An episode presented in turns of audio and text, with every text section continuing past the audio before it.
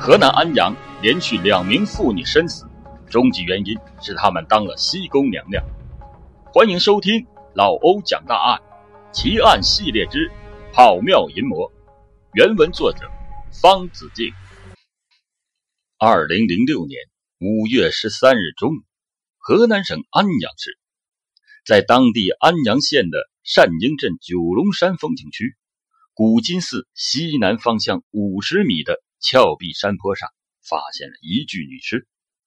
安阳县的刑侦支队长胡文丽闻讯，立刻带着干警赶到了现场。发现女尸的地方是一条小路，死者头北脚南，俯卧在山坡之上，年龄大概在五十岁左右。尸体已经高度的腐败，从表面上看不出死因。死者的上身穿着一件粉色的秋衣。衣服向上卷曲到乳房的下面，下身穿着蓝色的内裤，内裤的前部有一个小兜，里面还装有四百多块钱的现金。在尸体东北十五米的小路北侧，发现了一个塑料手提袋，里面还有几个熟鸡蛋和两卷黄色的纸张。可惜的是，经过现场走访，干警发现此处人烟稀少，少有行人。并没有发现目击证人，而死者身上也缺乏证明自己身份的东西，因此没有发现有价值的线索。但胡文丽还是带着干警认真的查看了周围的地形，他发现此处附近有多个寺庙。那么，是不是庙宇中的香客被人杀害呢？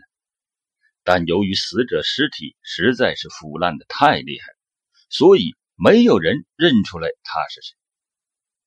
然而，让人想不到的是，五月二十三日十七点左右，在和安阳县同属于安阳市的汤阴县菜园镇高汉庙的东面五百米的麦地内，也发现了一具女尸。女尸的旁边还有一辆破旧的自行车。胡文丽闻讯，再次又赶到了现场。经过勘查。死者的头朝南，脚朝北，面朝上，颈部里有一根尼龙绳，年龄大概在五十岁左右。上身穿白色的秋衣，下身赤裸，脚穿白色的袜子。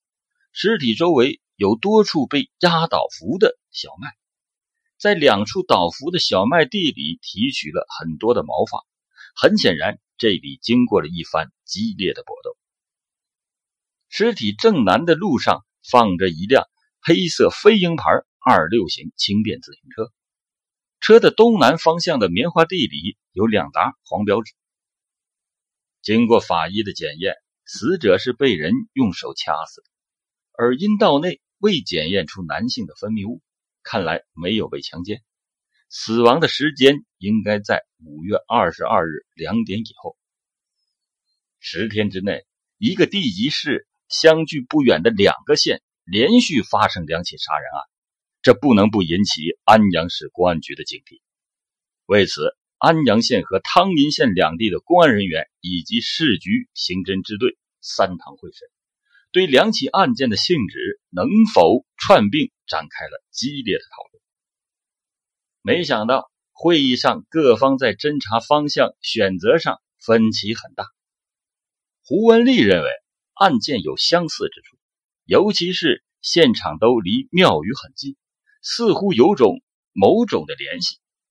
但大多数人认为，虽然两起案件现场都在庙宇的附近，有相似之处，但尸体损伤、衣着情况以及现场遗留的痕迹物证都反映出明显的不同。首先，五幺三案件的受害人衣着相对的完整。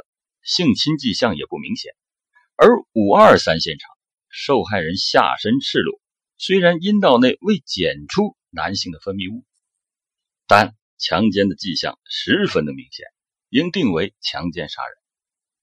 二是五二三现场麦苗大面积的倒伏，有明显的搏斗痕迹，而五幺三案件现场的尸体已经高度腐烂，无法认定案件的性质。目前应该以查到尸源为主要目标，因此两起案件没有必然的联系，应当分别侦查。十天之内连续发现了两具尸体，时任刑侦支队长的胡文丽倍感压力沉重。面对两起案件不同性质的争议，他没有为自己认为应该串并侦查的想法再陈词立证，而是走遍了以五幺三现场为中心、方圆三公里内的庙宇、庵堂和村庄，查看地形，走访调查来往人员情况。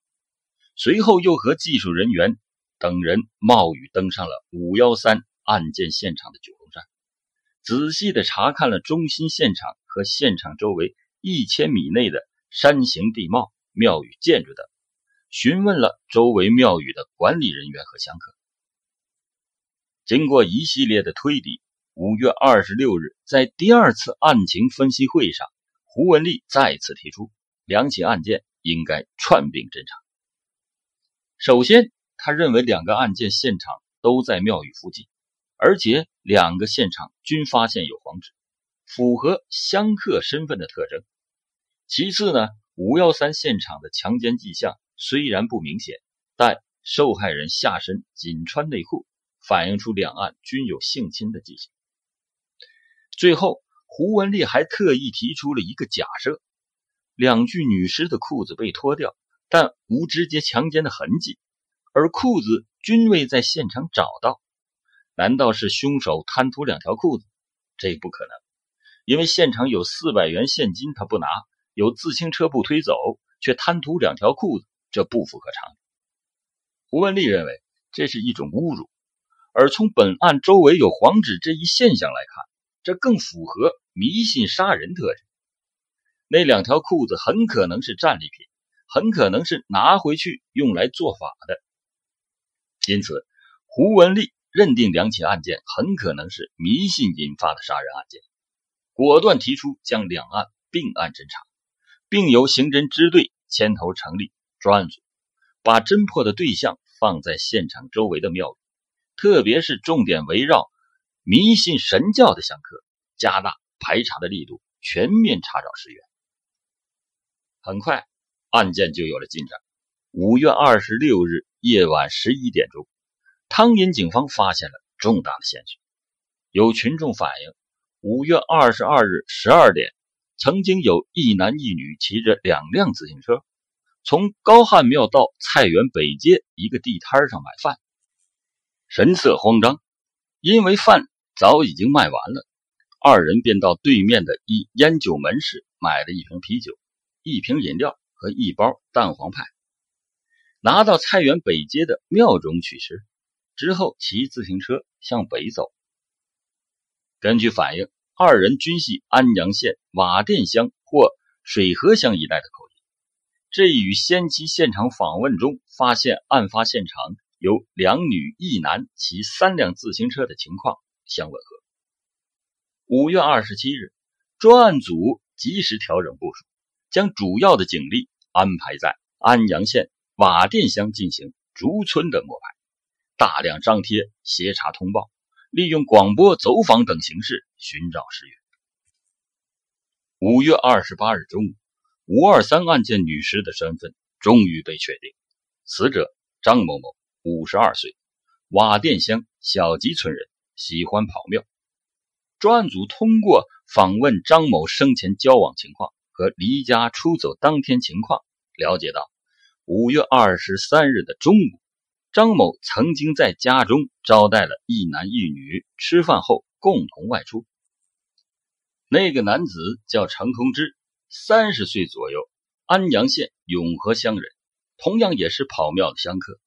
专案组认定陈空之有重大的嫌疑。与此同时，安阳县民警排查九龙山及附近大小庙宇十余座，以及周围村庄，终于查出受害人是郑州钟某的乔某某。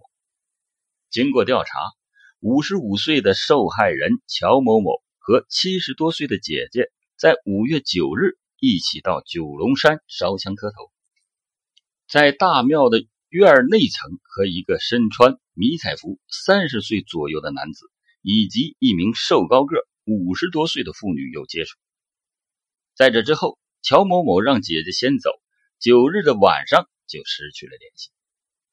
专案组认定该迷彩服男子嫌疑重大。二十八日上午，民警再次赶到九龙山的大庙，从经常来烧香磕头并且穿迷彩服的人员入手，引导庙宇管理人员和常住香客进行了回忆。